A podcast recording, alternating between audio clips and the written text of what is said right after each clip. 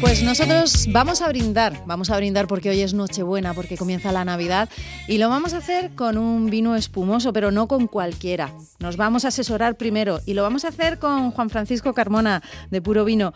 Hola Juan Francisco, muy buenas, bienvenido. Muy buenas Marta, ¿qué tal? ¿Cómo estás? Bueno, el vino espumoso yo he de reconocer que no soy muy fan de este tipo de vino, ¿vale? Yo soy más fan del vino tinto. Pero para aquellos que no les guste el champán o la sidra, podría ser un, bueno, un suplente bastante interesante, ¿no? Y, bueno, y, de hecho te digo que aunque no te gusta mucho, pero es cierto que vamos en tendencia alcista con el espumoso, cada día se consume más y cada día está mucho más de moda. se está poniendo muy en tendencia y, sobre todo ya no solo las grandes zonas conocidas como son champán y cava, sino que van despuntando muchísimo otras zonas menos conocidas. Ya el, eh, digamos que el mundo del espumoso ya es mucho más que champán y cava. Ya, ya. Y aquí, aquí en la región de Murcia, eh, ¿elaboramos un vino espumoso que tenga nombre, que sea interesante? No, de momento no, tenemos que decir que no. Eh, al final, lo, lo mejor espumoso del mundo, donde mejor se elabora, o sencillamente donde se elabora, suele ser donde hay variedades de uva blanca bastante ácidas, normalmente. O sea que eh, en ese sentido nosotros estamos totalmente a la contra. En Murcia, si tuviésemos, bueno, la variedad de uvas que tenemos, normalmente no son variedades que contengan un, alto nivel de acidez o, que se puedan hacer vendimias así en verde como se hace para hacer el champán, que se vendimia muy tempranito, buscando una madurez con mucha acidez y entonces es diferente. Si nos fijamos un poco donde se elaboran espumosos de todo el mundo, al final es eh, Francia, evidentemente en champán y en, y en la de Ocava, en la zona del PND sobre todo, y luego sería un poquito en el norte de Italia los prosecos, en Alemania, ahora en el sur de Inglaterra se están elaborando también, al otro lado del Canal de la Mancha, justo en el sur de Inglaterra, se elaboran también espumosos. Eh, son siempre las zonas donde eh, se cultivan variedades de uva blanca que, que dan eh, esa característica que es muy marcada, que es un poco de la acidez.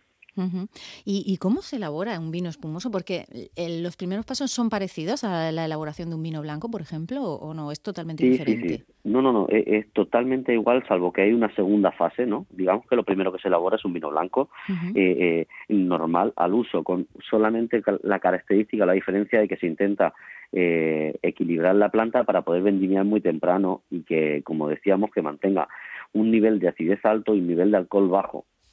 Claro, todo eso al final es un trabajo complejo porque necesitas un nivel de acidez alto, un nivel de alcohol bajo y un nivel de madurez óptimo.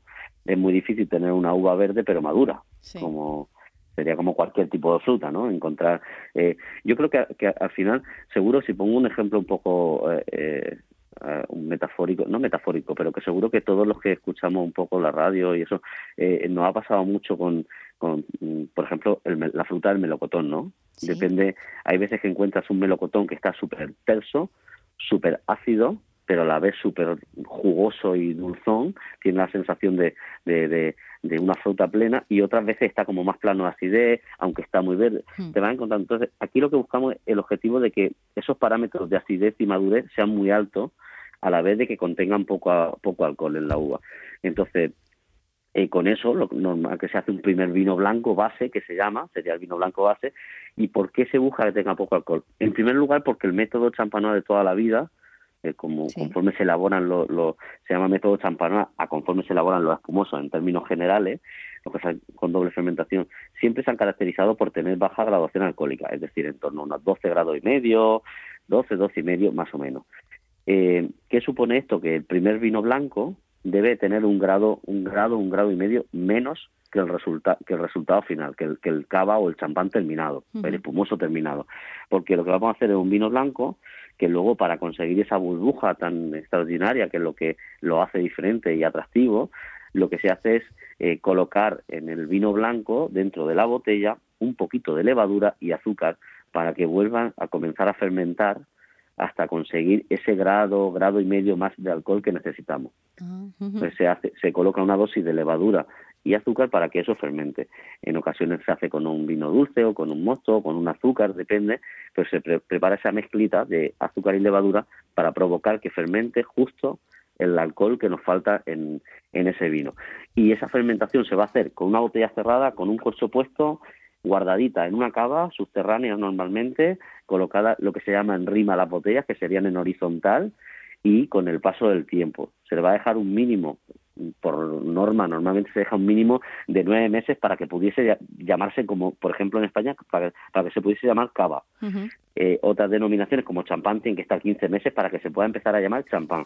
Y en esos 15 meses habrá hecho una fermentación que dará unos positos, una levadura muerta, un sedimento en la botella, que eso es lo que le empieza a aportar ese sabor tan característico a los vinos espumosos que lo hace tan singulares, que ese contacto con esa levadura ya muerta, que al final es una lía, que aporta sabor a, ese vino durante el tiempo este que decimos de crianza. Desde que conseguimos el vino blanco, lo metemos en la botella con la levadura hasta que pasan esos a partir de nueve o quince meses para poder ser degollado, descorchado, digamos.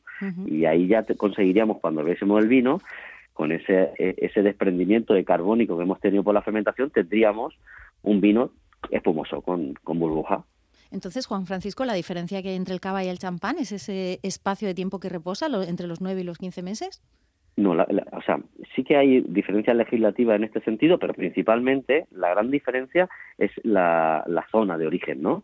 Eh, Champán, como región, ya hace muchísimos años que está legislada como región, y la región de Champán, que así, además de ello, consiguió hacer que, tomasen como la cabeza de los vinos de, de los vinos espumosos y hacer que el método que se utiliza en todo el mundo sea el método champanois que sería un método que ellos aplicaron al vino, que es el de la segunda fermentación esta que hemos dicho de meter en la botella el azúcar. Con ese método se hacen todos los espumosos, bueno, todos no, hay otro tipo, pero los espumosos más conocidos del mundo se hacen con ese método. Si lo hacemos en España, en las regiones que domina la de Ocava, sería un cava que sería toda la zona del PND, el norte de Barcelona y otros pueblos del resto de, España, como sería Almendralejo en Extremadura o Utiel y Requena aquí en la zona de Almansa o, en La Rioja, en La Guardia también se puede hacer. Entonces hay varios pueblos de, España donde se puede hacer.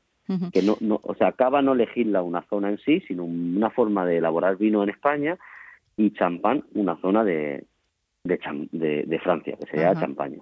Creo Asimismo, luego, alrededor del mapa, perdón y, termino, hay muchos vinos, por ejemplo, en Francia, todo lo que se hace fuera de champán con el mismo método se llaman cramán.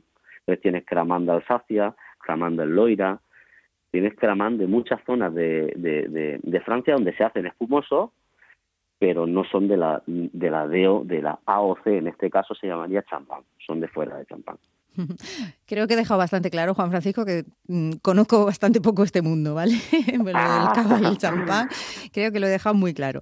Eh, mm, a mí lo que me resulta difícil quizás, eh, bueno, son espumosos y, ese gas, esa fermentación que tienen, para mí es como muy, eh, muy fuerte. ¿Sabes lo que te quiero decir? Que, me cuesta, me cuesta porque lo veo como, como muy gaseoso. Vale, pues para eso te convoco a que un día que quedamos tú y yo y convocamos más comensales para no eso y hacemos una, una prueba de, de probar varios champán o varios espumosos eh, donde podamos jugar un poco con ese mundo de la burbuja que es otro gran mundo y que podemos descubrir como hay champanes que tienen la burbuja muy tranquila, muy tranquila, otros con mucha efervescencia. Hay algo que los va a marcar normalmente, que va a ser el tiempo de crianza, normalmente los espumosos muy jóvenes, muy jóvenes, que suelen ser habitualmente los más comerciales, los que más conocemos de grandes marcas, que estas fechas siempre se ven por las mesas, la gran marca, gran marca, suelen ser espumosos muy cortos de crianza, es decir, con nueve meses ya es un cava y eh, cuando tienen esos nueve meses nada más, la burbuja es muy gaseosa, muy intensa, y una burbuja que es muy agresiva y que puede resultar lo que tú dices, Marta, que, que la sensación es como que es muy estridente la boca. Sin embargo, cuando cogemos un cava de larga crianza, un vino famoso de larga crianza, donde ya tenemos seis, ocho, nueve años, la burbuja se convierte en una especie de seda en la boca. La burbuja llega a un punto que es sedosa en la lengua, que tiene un tacto muy, muy, muy agradable. Ese es el punto que más nos gusta cuando llegamos a, uno espumoso suave y agradable, a aterciopelado, que llamamos a veces. Bueno, pues a lo mejor es que no he probado eh, el, cava o el champán que, realmente está hecho para mí, ¿no? Que tenga esa característica seguro, ¿eh? Seguro que hay uno para ti, ¿eh? Genial. Pues oye, voy a, probar, voy a ir probando a ver si lo encuentro. Bueno, Juan Francisco, pues nada, simplemente brindamos contigo con esos vinos espumosos y, te deseamos feliz Navidad. Igualmente y sobre todo brindemos con responsabilidad y tengamos, acabo de estar, bueno, venía escuchando con, toda la gente en la calle, en la Plaza de las Flores, todo, que seamos responsables, que lo hagamos muy bien, que de esto depende que sigamos pudiendo hacerlo. Claro que, que felices fiestas a todos y con mucha responsabilidad y enhorabuena. Igualmente, Juan Francisco, feliz Navidad. gracias, hasta luego, igualmente.